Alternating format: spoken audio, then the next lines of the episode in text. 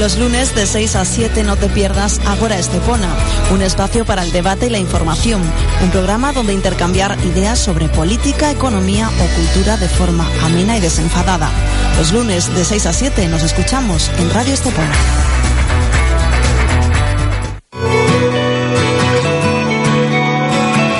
Ágora, en Radio Estepona, con Ildefonso Tineo. Somos tu voz. I wipe my brow and I sweat my rust. I'm breathing in the chemicals.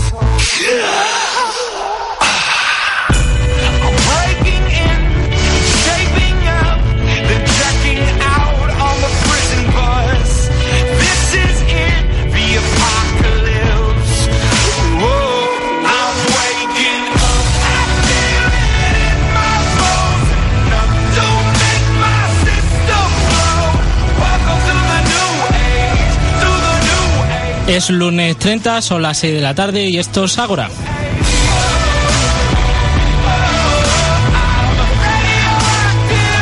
Buenas tardes, bienvenido a una nueva temporada de Ágora, el programa de Radio Estepona dedicado a la divulgación y a la tertulia política. El lugar donde damos voz a la sociedad civil, a los ciudadanos, en la que el oyente es lo fundamental.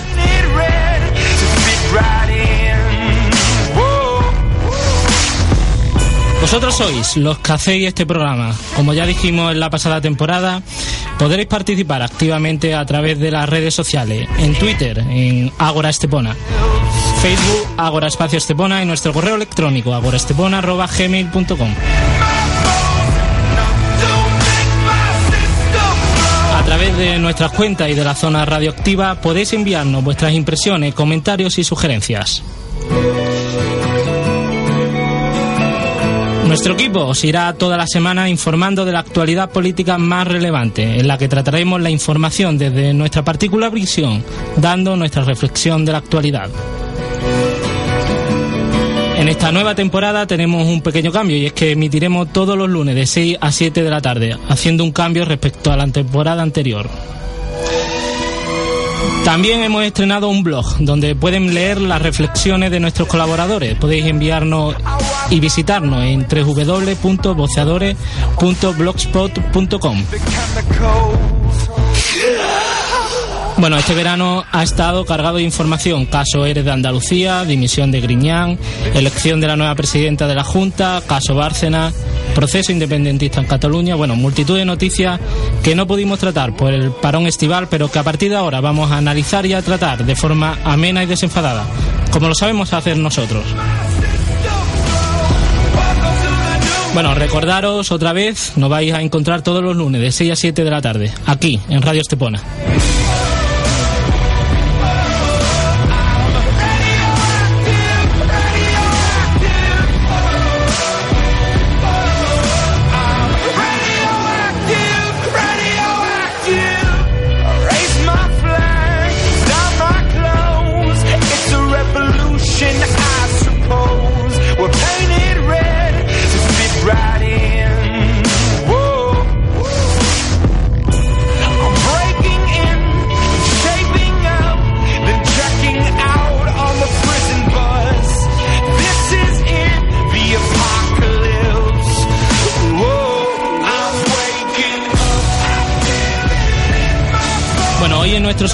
Comenzaremos como siempre con el resumen de las noticias más destacadas de la jornada. En el Buscavida entrevistaremos a don Joaquín Ignacio Ferro, licenciado en Derecho y Ciencias Políticas, experto en estudios estratégicos y seguridad internacional. Nos hablará de la actualidad en el conflicto en Siria. Posteriormente, en la mesa de billar, nuestra tertulia política, tendremos como, como invitado a Tristan Pertíñez Blasco. Entre otras cuestiones, hablaremos sobre los nuevos presupuestos y la crisis política en Italia. Concluiremos nuestro programa con el cínico de la mano de, de nuestro colaborador Alejandro Muñoz. Al control técnico nuestro compañero Saúl Ruiz. Esto es Ágora, comenzamos.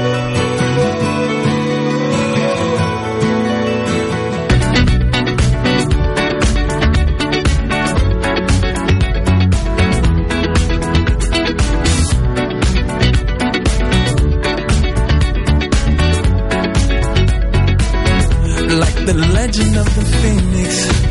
Huh. All ends with beginnings. What keeps the planet spinning? Uh, the force from the beginning. Huh. Love.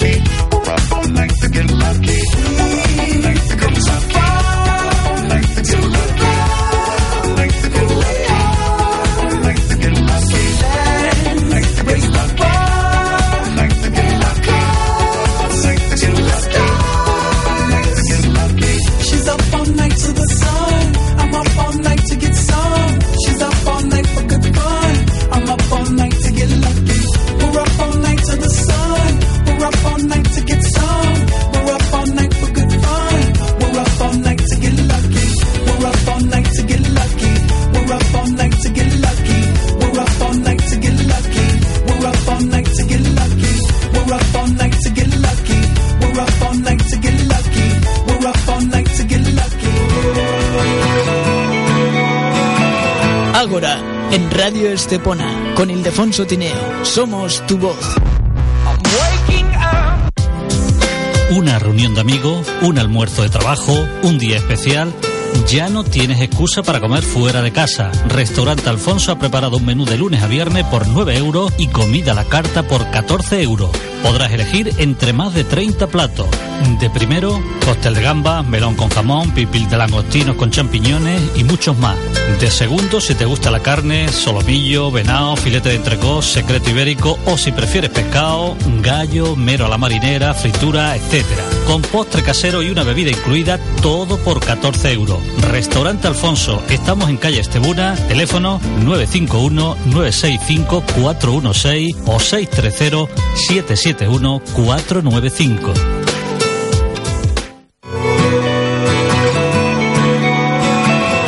En Radio Estepona, con Ildefonso Tineo. Somos tu voz.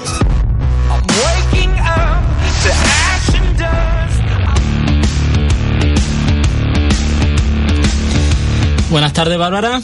Buenas tardes, Hilde. Bueno, hoy parece que tenemos mucho viento.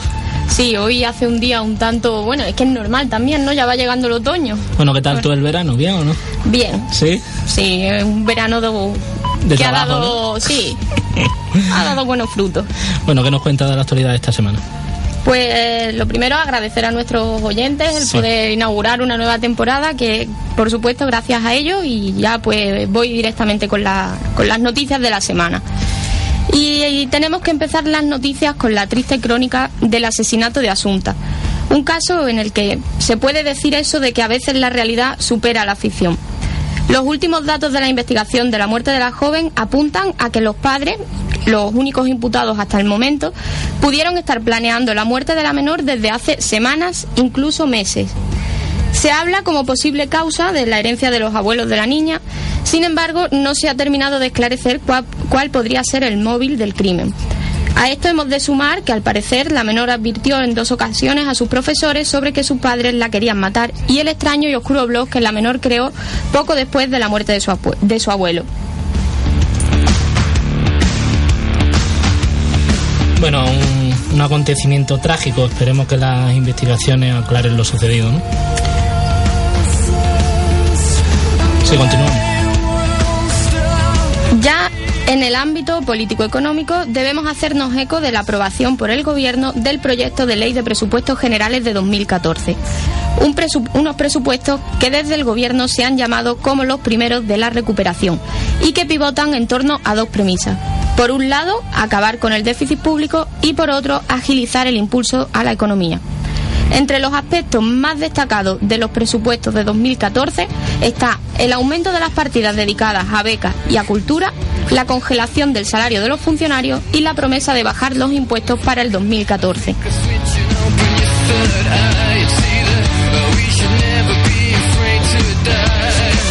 Bueno, pues, pues sí, ya se han presentado hoy los presupuestos en el Congreso de los Diputados. Hablaremos más de este tema en, en nuestra tertulia política.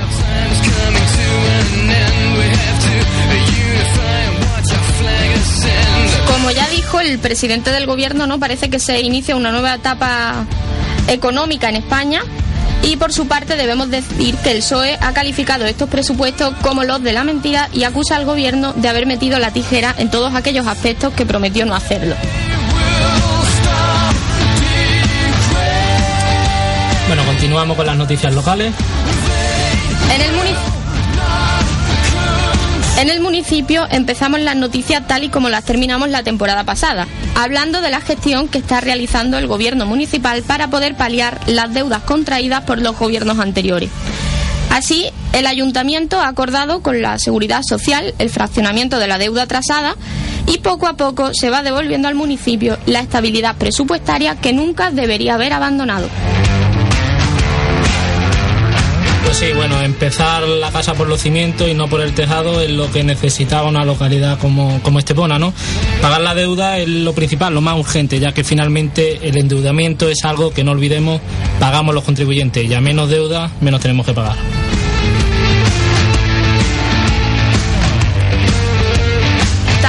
Terminábamos la temporada pasada. Hablando de los datos del sector turístico en Estepona que no parecían arrojar los resultados esperados. Sin embargo, después de que haya pasado ya el verano, tenemos que estrenar nuestro programa diciendo todo lo contrario. Pues a los buenos resultados que se obtuvieron en julio y especialmente en agosto, debemos sumar los obtenidos en el mes de septiembre, donde la ocupación hotelera ha rozado casi el 100%. Pues sí, ha sido el mejor verano de Estepona desde que comenzó la crisis. Somos el municipio que más ha aumentado el turismo y es que la calidad se recompensa con esto, con atraer visitantes a nuestra ciudad, que es lo que necesitábamos en esta época.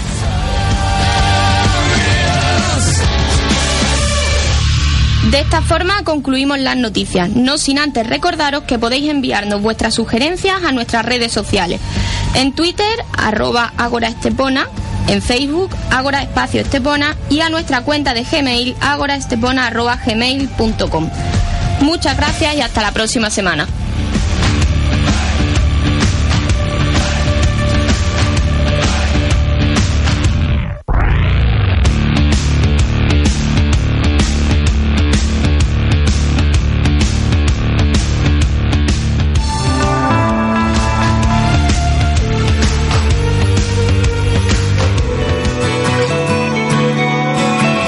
Ágora, en Radio Estepona, con Ildefonso Tineo. Somos tu voz.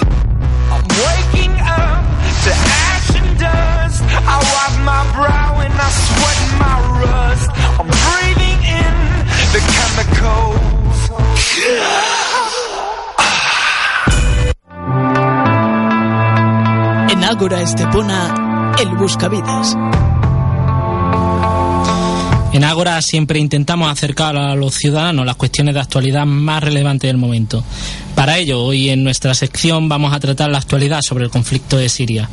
El Consejo de Seguridad de la ONU convocó una reunión sobre Siria después de que el jueves Estados Unidos y Rusia cerraran un acuerdo para aprobar una res- resolución sobre el uso de armas químicas en ese país. El acuerdo de la ONU sobre el armamento químico sirio es jurídicamente vinculante y de obligado cumplimiento. El sábado, el Consejo de Seguridad aprobó por unanimidad la resolución para el desarme químico de Siria, a la que Ban Ki-moon calificó de histórica. Para hablar de este tema tenemos al señor Joaquín Ignacio Ferro, licenciado en Política y Derecho, es posgrado y experto en estudios estratégicos y seguridad internacional. Señor Ferro, muy buenas tardes, muchísimas gracias por estar hoy con nosotros. Muy buenas tardes, Hilde, gracias a ti. Bueno, recordar a todos nuestros oyentes que pueden enviar sus preguntas a través de nuestras redes sociales. Eh, Joaquín, comentamos, eh, ¿cuáles son las últimas noticias sobre el conflicto sirio? Bueno, como has empezado a, a destacar, eh, la resolución alcanzada por el Consejo de Seguridad de, de la ONU acerca de la destrucción del arsenal químico sirio es la principal noticia que, que nos trae este fin de semana, la, la Convención de la ONU en Nueva York. Como has dicho también, eh, bueno, se basa en, la- en las conversaciones de, de Ginebra entre Estados Unidos y, y Rusia sobre este aspecto y lo, bueno, destaca eh, que se se marcan como unas Sí. eh, etapas en esta en ese proceso de destrucción del arsenal químico. En primer lugar, habrá una identificación de, de dicho arsenal por unos expertos de la ONU y de la Organización para la Prohibición de Armas Químicas, eh, que empezará mañana. eh, y bueno, a, a partir de que todo el arsenal Sí. esté identificado, el, el sitio, el tipo, todo, eh, se, proce- se procederá, se procederá a su destrucción, que está prevista que se culmine hacia mitad de- del año que viene. Eh, también destacar que en esa resolución Sí. hay una alusión concreta al uso de la fuerza Sí. en caso de que Al-Assad eh, pues no, no cumpliese con, con las obligaciones a las que se ha comprometido, pero esa legitima, o sea, no hay una legitimación directa de, Sí. del, ese- de uso- del uso de la fuerza. Para, para ello se requerirá una nueva votación entre el Consejo de Seguridad, donde sabemos que Rusia tiene eh, asiento permanente y derecho a veto. También, bueno, me gustaría destacar eh, que en, en las conversaciones en, en la ONU, bueno, pues eh, a raíz de, este, de esta resolución también se, se espera que en- a mitad de noviembre Sí. o así se, se celebre la convención de lo que ya se conoce como Ginebra II, que son unas conversaciones entre el gobierno sirio y la oposición para intentar poner fin a, a la guerra civil que dura ya dos años y medio. Y luego, por último, mm, terminar destacando las conversaciones telefónicas entre Obama y Rouhani, el, el presidente iraní, que tienen mucha relación eh, con este tema y son, desde mi punto de vista, bastante ventajosas porque, bueno, pues son las primeras conversaciones que, que tienen eh, unos presidentes de, de ambos, de ambos países desde la crisis de 1979. Y, bueno, en, en ellas se plasmó la voluntad de ambos de intentar normalizar ¿no? un poco la, la situación o, o poner un- una solución al- a la crisis de- del programa nuclear iraní. Bueno, eh, hablaba de la reunión que se había producido en Nueva York, pero, pero señor Ignacio, eh, ¿cómo valoraría usted los resultados de la cumbre y, y qué conclusión podemos sacar verdaderamente de ello? Bueno, en, en mi opinión eh, se pueden sacar luces y sombras de, de la resolución, pero, pero más casi más sombras que, que luces. La resolución creo que arroja más preguntas de las que, de- que respuestas no ofrece. Eh, por destacar algo positivo, yo destacaría tres cosas. En primer lugar, que, mm, bueno, ha habido, esto es un acuerdo antiarmamento químico. Eh, bueno, este tipo de armamento en- y su uso en los conflictos bélicos goza de, de un consenso internacional en su rechazo, ¿no? Está eh, patente a nivel in- internacional que, que es un armamento que no debería utilizarse bajo ningún concepto. Entonces, cualquier resolución que ahonde en este punto, pues la considero positiva.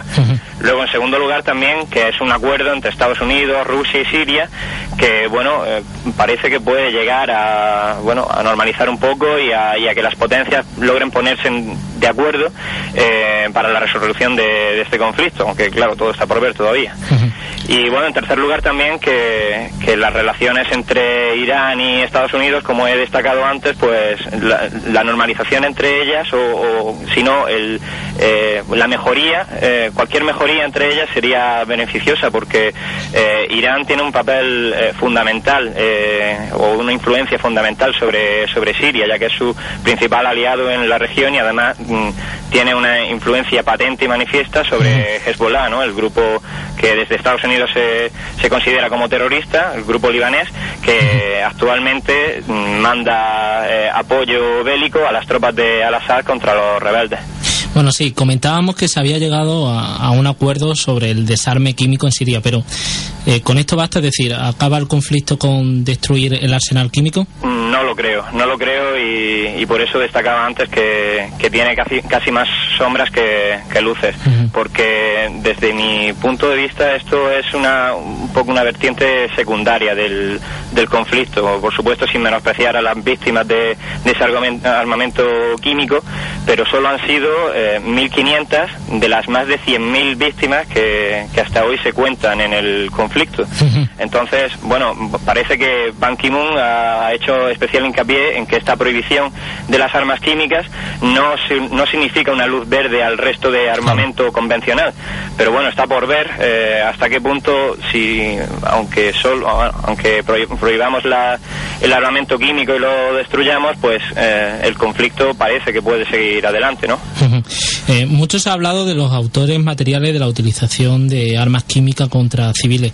¿Quién cree usted que, se, que utilizó verdaderamente esas armas químicas contra, contra la población Bueno, hubiese sido muy, muy, bueno, de mucha ayuda que se hubiese identificado de alguna forma eh, a, a los autores de, de lo- del uso de las armas químicas en el, en el informe que ha llevado a cabo la ONU sobre el terreno, estudiando las pruebas que, que hay, en, en el cual, bueno, ha certificado que que ha habido dicho ataque, pero no ha señalado a, a ninguna parte. Entonces, eh, bueno, muchos analistas en el tema eh, apuntan ahora mismo que es cuestión más o menos de fe, ¿no? Eh, es cuestión de a qué parte crees, porque esto no, no olvidemos que es en gran parte es una batalla retórica entre Estados Unidos y Occidente en un lado que apunta eh, como autor de los hechos a- al gobierno sirio y por otra parte el mismo gobierno y, y Rusia, ¿no? Que apunta a los rebeldes, como es posible. Entonces, entrar a, a discernir o a, o a aventurarse sobre quién eh, ha sido el autor es,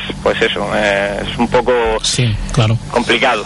Eh, ¿Considera usted que el acuerdo al que ha llegado, el que se ha llegado en la ONU será suficiente para acabar con, con las armas químicas que pueda tener el régimen en Sirio? Bueno, está difícil, yo creo. No, no sabemos si, si esto va a ser suficiente, aunque ya lo he destacado como, como algo positivo. Está complicado porque los inspectores que, que vayan a actuar sobre el terreno, a pesar de, de ir bajo la protección del gobierno sirio, eh, no tenemos garantías de que, de que tengan acceso a, a todas las, bueno, la- los lugares donde pueda haber Claro. armamento, que se les facilite el- un inventario concreto con todo. Y por otro lado, mm, tampoco tenemos garantías de que los rebeldes, eh, bueno, mm, respeten ¿no? esas averiguaciones y no se vayan a enfrentar con, con ataques por, por esta parte también. Eso por un lado. Y luego, mm, por otro, otra de las preguntas es mm, el por qué, ¿no? Muchas veces yo me pregunto por qué, ¿no? Al-Assad acepta, ¿no? Destruir su arsenal químico, un arsenal que parece, ¿no? Que o presuntamente ha utilizado. Pues bueno, pues en, en teoría porque no tiene nada que perder. Porque bueno, pues, muchas, muchas mm, voces y, y y a esto me refiero con lo de que, que es complicado también, muchas voces por parte de los rebeldes ya anuncian que ese arsenal una parte im- importante de él ya ha sido movida o ya ha sido ocultada. De forma que, bueno, eh, como digo, no, no sabemos si tendremos acceso a todo.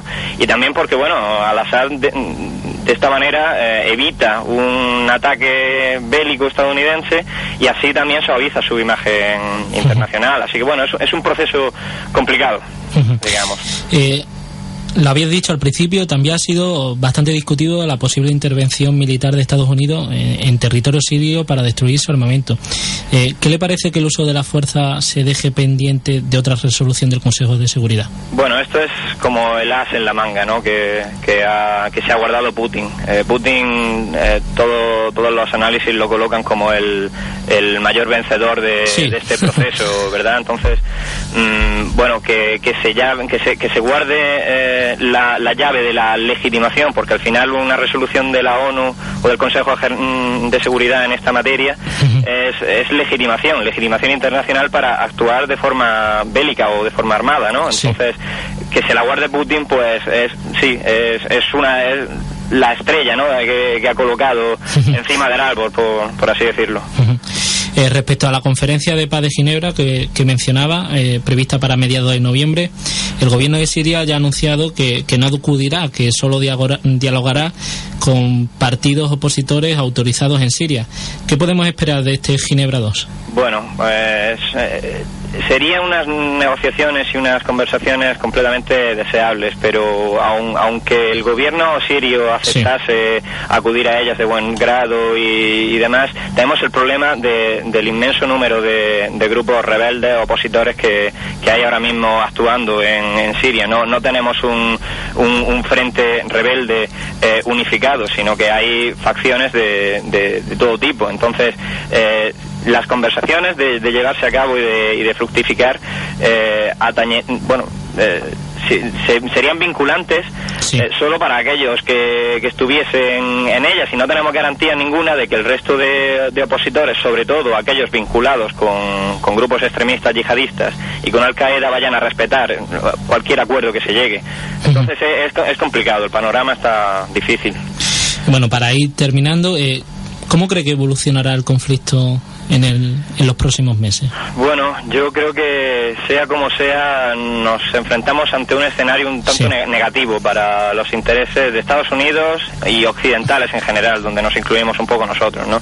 Para nosotros lo que nos vendría bien o lo que nos favorecería sería el derrocamiento final de Al-Assad y la instauración de un gobierno eh, democrático y moderado que dé estabilidad a la zona, ¿no? Pero esto yo en mi modesta opinión es eh, francamente complicado, ¿no? Eh, eh, los escenarios más, más fáciles tienen otra otra otra pinta, los más los más probables, ¿no? Por ejemplo, eh, dejar al Assad en, en el poder, que parece que es, bueno, ahora mismo la, la opción, eh, si colabora con, con la destrucción de las armas químicas, pues creo que solo va a llegar a la continuación de la guerra civil y a que se produzcan más matanzas porque, eh, como digo, la continuación en el poder de, de esta persona es mm, completamente innegociable eh, para los para los rebeldes que lo quieren fuera. Entonces, mm, por su parte, van a seguir eh, el, el proceso, no se van a quedar contentos con, con esta re- resolución.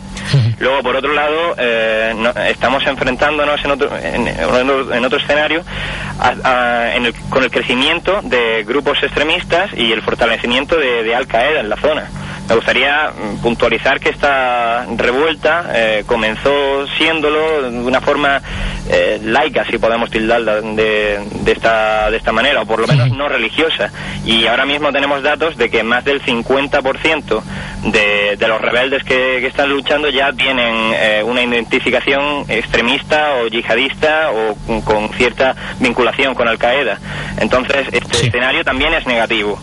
Otro escenario, pues que los rebeldes vencieran, ¿no? Y derrocaran finalmente a, al Assad, pues eh, tenemos el ejemplo, ¿no? De lo que está ocurriendo ahora mismo en, en Egipto, por ejemplo, o lo, lo que ha ocurrido en procesos de, de- de primavera árabe en otros Sí. estados de, de la zona, que nos indican que puede haber una, puede continuar una lucha entre facciones distintas sobre todo en este caso que hay tantísimas, ¿no? Tan- tantísimos grupos. Entonces, eh, la inestabilidad en la, en la región, yo creo que como conclusión, ya por, por ir terminando, es que está, está básicamente garantizada y sería, vaya, completamente perjudicial para nosotros que, que Siria se convirtiese en, en un estado fallido y, y si fuese un bastión de, de Al Qaeda, que es lo que parece que, o la línea que parece que, que va siguiendo, ¿no?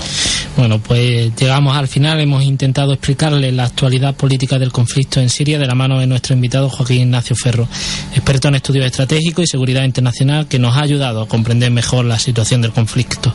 Señor Ferro, muchísimas gracias por estar hoy con nosotros. Ha sido todo un placer. Muchísimas gracias, un placer. A continuación tenemos la mesa de billar, nuestra tertulia política. No se vayan.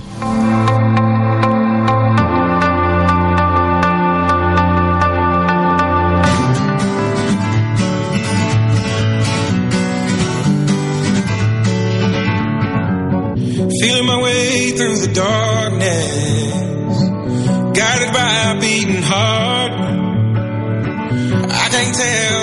journey will end, but I know where to start. They tell me I'm too young to understand. They say I'm caught up in a dream. Well, life will pass me by if I don't open up my eyes. So that's fine by me. So wake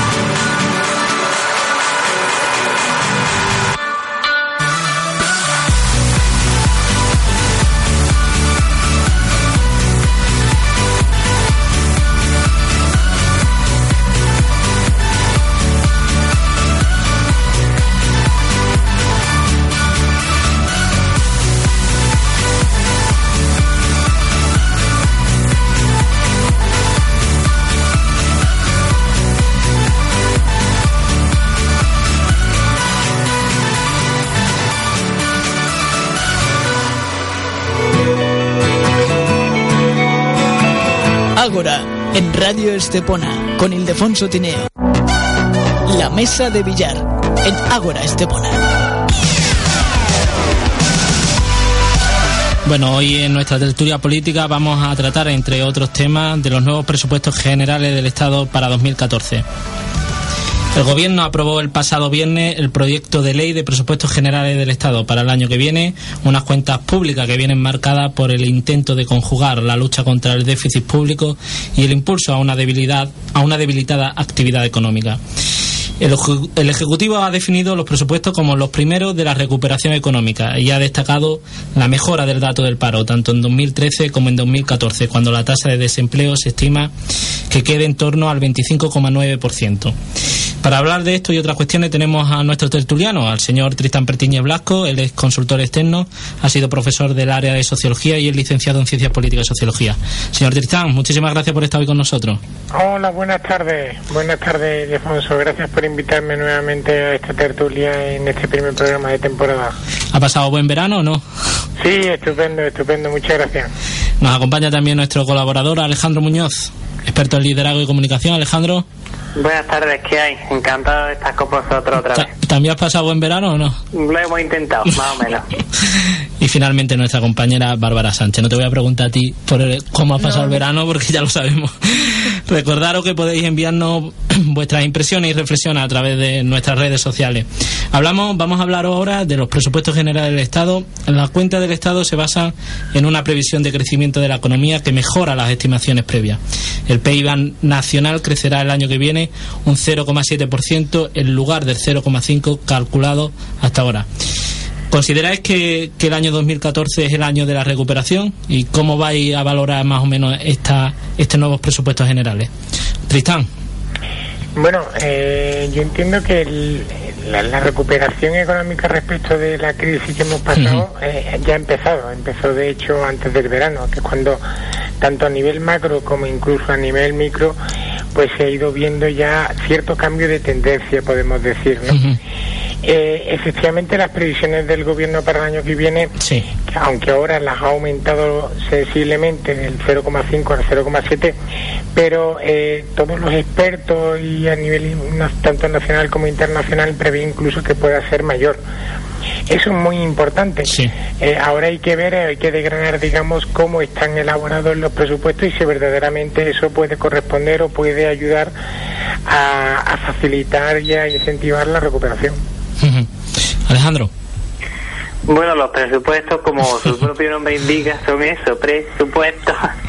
Con lo cual siempre es una cosa que se cuenta eh, con una previsión, ¿no? Y eh, siempre puede surgir pues contingencias que, que nos lleven a un lado a otro, pero efectivamente yo creo que, que vamos en la buena dirección, que son unos presupuestos positivos. Se sigue atendiendo mucho a lo urgente, está el interés de la deuda, está el altísimo nivel de desempleo, pero bueno, también se hace un esfuerzo importante en educación, en materia de becas. Eh, Yo creo que efectivamente eso, eh, el- como apuntaba Tristán, ¿no? La, la, la luz al final del túnel parece que, que se está viendo, ¿no? Estos presupuestos no dejan de ser unos presupuestos al fin y al cabo casi de, de guerra, porque efectivamente todavía tenemos que combatir con muchas cosas y tenemos que seguir trabajando en muchas cosas, pero yo creo que, que son unos presupuestos serios y, y que van en la buena dirección. Bárbara. Pues a ver, sí es cierto que podemos decir que la recuperación económica se ha iniciado ya.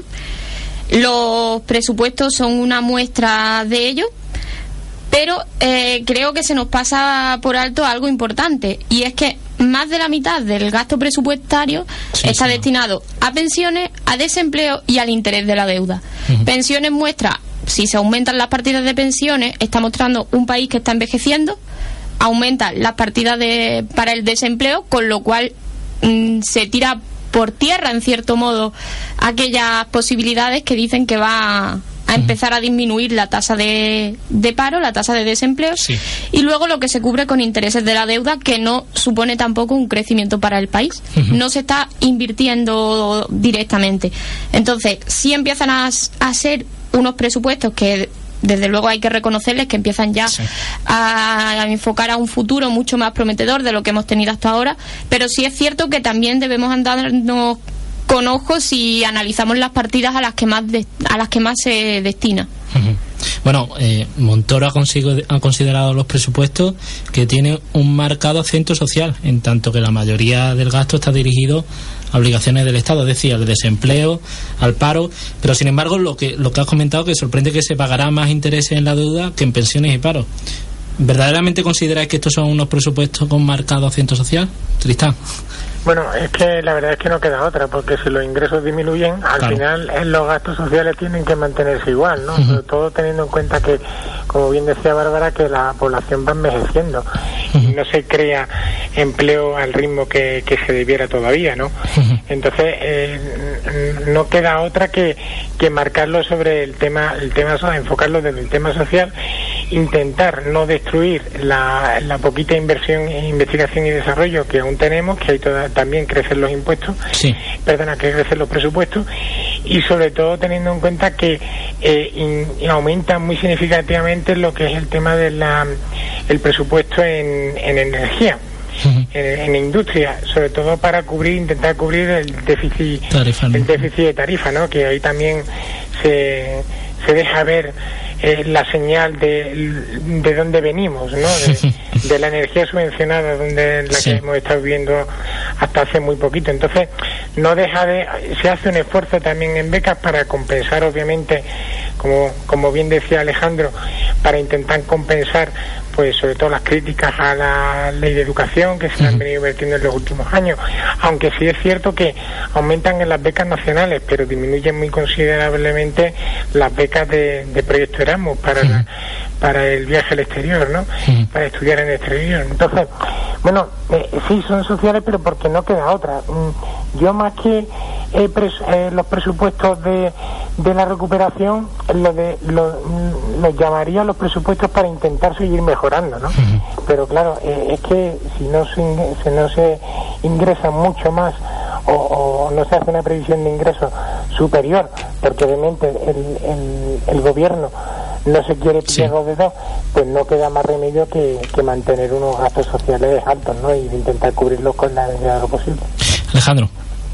Mm, Claro, es lo que yo apuntaba ahora cuando en mi turno anterior de palabra, que decía que están las cuestiones urgentes, que, que no queda más remedio que atenderlas, que son el pago de los intereses, que son el desempleo y que se llevan un buen pico y, y que realmente no te permiten hacer mucha maniobra. Eh, con lo que te resta es con lo que tiene un poco que hacer malabares. Eh, bueno, efectivamente, yo creo que no son unos no son unos presupuestos ingeniosos, pero bueno, eh, en contraposición son unos presupuestos realistas y yo creo que son unos presupuestos que están muy pegados a, a unas previsiones que no son no son digamos muy de fuegos artificiales, pero que sí están pegadas a la realidad. Creo yo desde mi pequeño punto Yo de vista, que tampoco soy experto. Además se plantea un problema claro que estamos a- estamos hablando de que el gasto social aumenta, pero es que al mismo tiempo estamos hablando de que los ingresos disminuyen y eso a pesar de las subidas de impuestos que ha habido. Entonces, ¿sobre qué se están sustentando los impuestos en este país? Es lo que yo me cuestiono y sí, un gasto social y un gasto social y hasta cierto punto creo que el gasto social que está viendo es un poco populista, porque es eso, como bien señalaba el, el Bueno, aumento de la partida populista tam- tam- bueno, no populista, pero que intenta responder un poco a otras medidas que se han Sí, tomado, no son los gestos de grandeza. Tu opinión es que la subida de principalmente de, de bueno de las becas se debe a, a intentar Claro. contrarrestar esa reacción Claro, la polémica que ha habido, ¿no? efectivamente, con la nueva ley de educación. Y luego además está el tema de la cultura, se aumenta el gasto en cultura también por lo mismo, por las polémicas que se crean siempre eh, en los sectores culturales de este país. Y sin embargo, nos estamos olvidando quizás de, otro, de otras partidas que serían mucho más importantes para el empleo ¿no? y para el desarrollo del país, como pueden ser las partidas destinadas a investigación. Vale. Bueno, eh, vamos a hablar quizá ahora, os voy, no sé si a meter un, en un berenjenal, pero bueno, poco a poco. Respecto a la ley de desindexación anunciada por el gobierno, cuyo objetivo es desvincular totalmente el IPC de los precios que se fijan en la prestación de servicios públicos, eh, ¿qué opinión tenéis de este nuevo proyecto de ley? Y eh, si podéis explicarlo un poco a la, a la audiencia, Tristán. Eh, pues bueno, eh, este proyecto lo que se trata es de que los precios no, no vayan no sigan, digamos, lo que es eh, la estructura de, de, de costes, la partida de más de ciento y pico artículos que hay en la, en la bolsa de la compra, donde se mete gastos sanitarios, farmacéuticos, la, la cesta de la compra normal, la gasolina, etcétera. Entonces, pues, para divulgarlo, di- diversi- de- desvincularlo Sí. de esta de esta lista donde muchas veces hay elementos externos de, del comercio internacional Ujú. como es el tema del petróleo que incide mucho y realmente no se, no se sustenta digamos en lo que es la lista de la compra ¿no? de los precios los precios que, que calculamos esto es lo que se ha utilizado ahora para eh, sin- para el tema del- de las pensiones por lo que se comenta que, que van a subir las pensiones ahora un 0,25% Alejandro. Bueno, a mí lo primero que me parece una palabra impronunciable. Bueno, de- desindexación. Desindexación, sí. Bueno, para los que somos granadinos y nos liamos con las C y las S, pues no, pero es una nueva palabreja de estas que salen eh, que nunca hubiéramos conocido si no hubiera sido por la crisis. Pero bueno, en este caso una palabra bienvenida, porque todo lo que sea una moderación de los precios y una estabilidad de los precios, yo creo que siempre es algo que, que es bienvenido. El gobierno se ha dado a sí mismo un plazo de tres meses para poner un poco esto en orden. Por lo, ta- por lo tanto, para principios de año parece que, que tendremos esta nueva realidad habitando con nosotros, a ver cómo funciona. Bueno, vamos a pasar de, de tema. Eh, los cinco ministros del partido del ex primer ministro Berlusconi han presentado su dimisión en bloque del gobierno de coalición. Berlusconi había pedido a los miembros de su partido, Pueblo de la Libertad, que plantaran cara al actual primer ministro Enrico Letta. El golpe asestado sitúa al ejecutivo italiano al borde del colapso y Letta someterá la confianza, se someterá a la confianza del, del Parlamento ante la crisis de gobierno. ¿Cómo valoraría actualmente la situación política italiana, Tristán? Bueno, pues es, es siempre, digamos, el, eh, el gran mercado donde al final siempre Tristán, salen... perdona que te interrumpa. Siempre que te invitamos a la radio, siempre pasa algo en Italia, ¿eh? Pues, Siempre, es que la política italiana da mucho juego, mucho juego. Sí. Es curioso.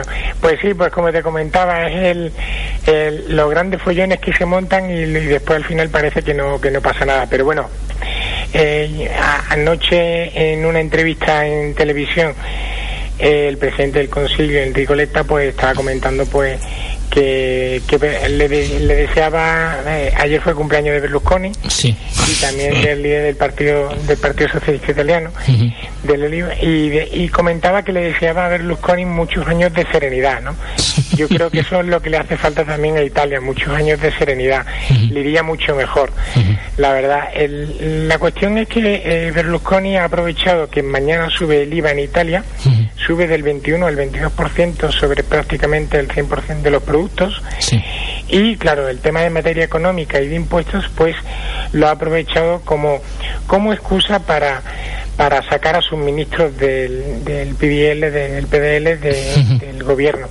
Pero bueno, en realidad es que eh, prácticamente la comisión, una comisión senatorial que estaba estudiando eh, la, la posibilidad, el quitarle el acta de senador a Berlusconi y por tanto la inmunidad de la que goza Sí. porque ha sido recientemente condenado a cuatro años de a cuatro años de cárcel por, por unos asuntos que bueno una cárcel que no iba a cumplir más que como arresto domiciliario o como o como servicios sociales.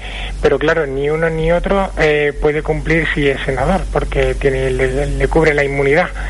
Entonces pues una manera de forzar al gobierno a o incluso al presidente de la república a darle a darle incluso el, el indulto es la de presionar al gobierno de esta manera, poner una crisis cierta. Y no solo a Italia, porque todo esto hoy ha repercutido, por ejemplo, Sí, en el mercado y en el resto de en el resto de Europa, en el resto de los gobiernos europeos, Sí. con el tema de con el tema de estabilidad política en, en Italia. Entonces es serio porque estamos viendo cómo las cuestiones personales de, de- Sí. de un senador en este caso pues afectan no no solo llega a todos los limit- a todos los confines de Italia, sino y prácticamente a todos los confines de Europa. Alejandro. Sí, bueno, yo más que añadir nada, casi es mejor, mm, es más pertinente preguntarle a Tristán, que es el experto. pero entonces, ¿Corre peligro el gobierno italiano o no corre peligro el gobierno italiano? Eh, a, a día de hoy, eh, de hecho, el apoyo popular que tiene más de un 35%, mm, cosa, cosa rara en, en Italia, eh, más de un 35% de la población no quiere que, que, que deje de estar este, este, este gobierno. Es más, el propio napolitano acaba, como ha comentado esta mañana, que, que tampoco pretende ni se plantea disolver las cámaras y el gobierno electa ahora mismo, obviamente, aunque el miércoles pida la confianza, que no la tiene conseguida, ahora mismo estamos, digamos, en vilo, pero yo entiendo que esto al final es un interés común y lo sacan para adelante, pero no quiere ir a las urnas sin antes no haber cambiado la ley electoral. Y ahí es donde está, digamos, un poco el kit de la cuestión. Porque con un cambio de la ley electoral del Porcellum a, a una, a, a una, a una nueva ley electoral, ni el movimiento Cinco Estrellas tendría la, rep- la representación que tendría ahora mismo, ni el PDL tampoco, y además eh, el Senado eh, no sería, digamos, una cámara de continuo echar para atrás las leyes que aprueba el Congreso de cara a, a tener una, una, digamos, una vida legislativa activa y donde las leyes y las reformas salgan para adelante, cosa que ahora mismo no se puede prácticamente hacer. Es decir, se quiere romper ese multipartidismo que, que lleva a que los gobiernos caigan cada dos años, ¿no? Efectivamente, lo que se le pretende, eh, eh, Italia sabe que su mal es la inestabilidad y lo que quiere es intentar subsanarla de cualquier manera, de la manera más, más, posible y más viable, más- más viable. En este caso sería con un cambio de la ley electoral donde eh, obviamente fuese más democrático, como, como dijo ayer el, el primer ministro electa, y sobre todo que le diera la posibilidad de que los procesos, que lo- las legislaturas verdaderamente pudieran llevar a cabo lo que son reformas y leyes, porque ahora mismo el, si, si- hay pequeños detalles, ¿no? Por ejemplo, para sacar una ley adelante en Italia hacen falta casi 200 días, 196 días desde que se pone en marcha. Eso sí todo va bien. O sea, son cosas verdaderamente inviables eh, para, para, para una Europa en la que tenemos que legislar prácticamente con muchísima más celeridad, ¿no? Bárbara. Pues respecto a lo que vamos, respecto a la situación política en Italia, sí es verdad que es una situación complicada. Además, es lo que decía Tristán, es la situación de inestabilidad. Precisamente Montoro señalaba como una de las causas de la recuperación de la economía española la, la estabilidad política que estaba habiendo. No un poco en alusión eso precisamente a lo que estaba pasando en Italia y a lo que pasa y a lo que estaba pasando en Grecia. Y, y es importante, vamos, primero por parte de los cinco ministros de Berlusconi o del PDL me parece un poco un acto de irresponsabilidad tratar de generar ese esa inestabilidad política y más sabiendo que se están posicionando claramente en contra de lo que quiere el pueblo. Y, y entonces es una situación, eso es una situación complicada que lo que requiere es que de una forma u otra finalmente salga adelante esa reforma electoral, aunque tarde más o menos, pero lo que está claro, porque leía esta mañana que desde que terminó la Segunda Guerra Mundial había Sí. habido 60 gobiernos en Italia. Entonces es una cantidad un poco desorbitada y antes de recuperarse económicamente creo que tienen que recuperarse políticamente. Bueno, eh, vamos a pasar a otra cuestión. Tenemos muy pocos minutos, pero vamos a intentar que deis un- una pequeña opinión sobre esto. Eh, son las consecuencias que, según el informe que ha aprobado la Comisión de Igualdad en el Congreso, se va a derivar del sistema de horario irracional que padece España. La baja productividad laboral, la comida tardía, problemas de conciliación familiar.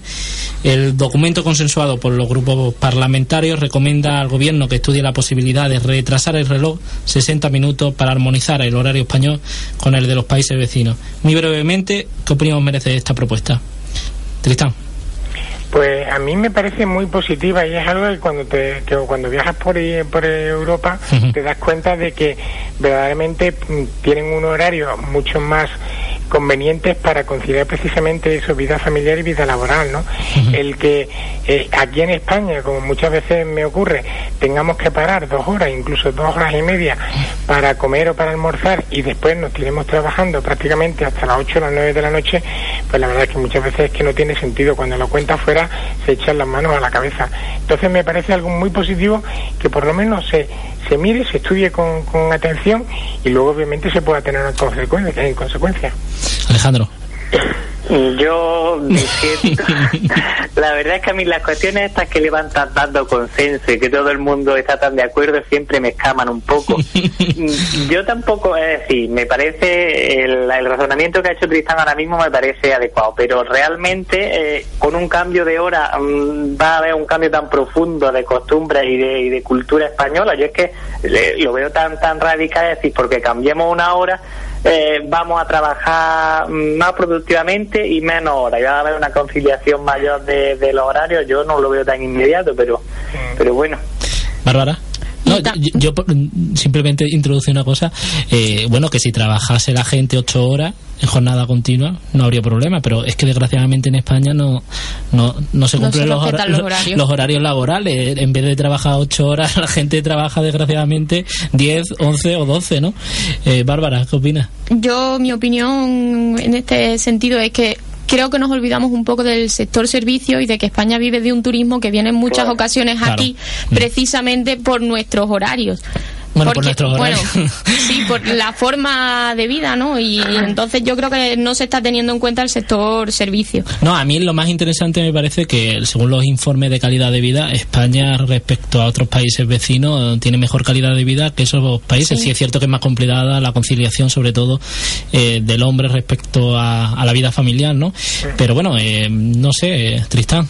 Hay, ha- aquí hay dos cosas muy muy importantes a tener en cuenta y es que muy muy brevemente es que en el antes hasta el 40 hasta 1942 ya teníamos nosotros ese horario. Fue Sí. después cuando que lo mantenimos y lo cambiamos. Por una cuestión de la de la posguerra española. La gente necesitaba trabajar más tiempo y entonces ha- hacían prácticamente dos jornadas laborales. Y otra es el tema de la de la conciliación precisamente eh, de la vida familiar. Y es que eh, aparte hasta las eh, en las grandes ciudades se encuentran con que los grandes los grandes desplazamientos y los horarios de las empresas no son compatibles con los horarios muchas veces de los colegios y de, y de, los, de, los negocios. Entonces la, la, la manera de, de centrar esas horas en esas ocho horas eh, desde las 8, por ejemplo, hasta las 2, hasta las 3, nos haría mucho más fácil después de disfrutar de nuestros hijos o, o de nuestros amigos o de nuestros compañeros, ¿no? Bueno, eh, despedir a nuestro tertuliano, a nuestro amigo Tristán. Muchísimas gracias por estar hoy con nosotros y por tus magníficas reflexiones. ¿eh? Muchísimas gracias por invitarme una vez más. Bueno, a nuestro compañero Alejandro, gracias de nuevo por compartir tus opiniones con nosotros. Tengo una última palabra. Dice que están los que viven en las grandes ciudades, pero y los que vivimos en el campo. bueno, muchas gracias. Hasta luego. Y Bárbara, nos vemos el miércoles que viene. Muchas gracias. Hasta el próximo lunes. A continuación, el cínico. El señor Muñoz nos trae toda la semana su particular versión de lo que ocurre para poner el broche final.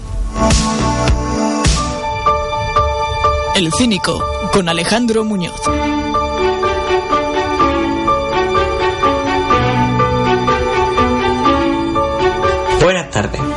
Este país es una constante contradicción. A las propias le añadimos las del vecino y claro, así no se puede. Observen si no. Después de dejar de fumar para ser los más sanos, los más sin humo, los más serios, los más europeos, después de todo eso viene el señor de Eurovega y nos dice que si queremos los millones, permitamos fumar en sus casinos. Y los españoles, que queramos ser gente moderna, sana, seria, trabajadora y puntual, en definitiva, europea, nos frustramos. Nos frustramos porque aquí se nos colocó la peineta en los años 60 y no hay forma de que nos la quitemos. Si no se lo creen, lean lo que dice la prensa inglesa sobre la siesta. Lo último han sido el Telegraph, con un artículo sobre el cambio de uso horario para adaptarlo a la hora solar. Dicen que con este horario nuestro no somos productivos. Otro intento más para gustarle a los europeos. Hay que ser más productivos, hay que ser más alemanes. Estoy de acuerdo. Yo me comprometo a ser más productivo, a cambiar el uso horario si es necesario, a modificar mis costumbres, que es lo más sagrado que tiene un hombre. A todo eso me comprometo, pero con una condición, que luego no vengan ellos a España a pasarse el día de fiesta. De eso nada. La fiesta se ha acabado.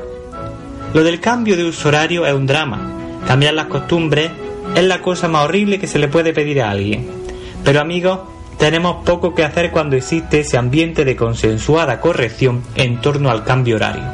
Si el Estado está decidido a ajustarse a Greenwich, maldita la gracia que nos haga, nos tendremos que ajustar. Luego con esto pasará como con el tabaco en Eurovegas. Ya les digo yo que los alemanes e ingleses que se retiran a las Baleares y a la Costa del Sol pedirán mantener su propio uso horario, que es el nuestro de ahora. En fin, España, tan lejos de Dios y tan cerca del meridiano de Greenwich. Bueno, antes me he equivocado, en los lunes, los lunes de 6 a 7. Pues bueno, sin nada más que contaros, muchísimas gracias por estar un día más con nosotros, agradeceros a todos por escuchar Ágora. En nuestro próximo programa hablaremos del gobierno abierto y de la ley de transparencia, no olvidéis, nos veremos el próximo lunes de 6 a 7 de la tarde en nuestra radio, la radio de todos. Somos tu voz, buena semana.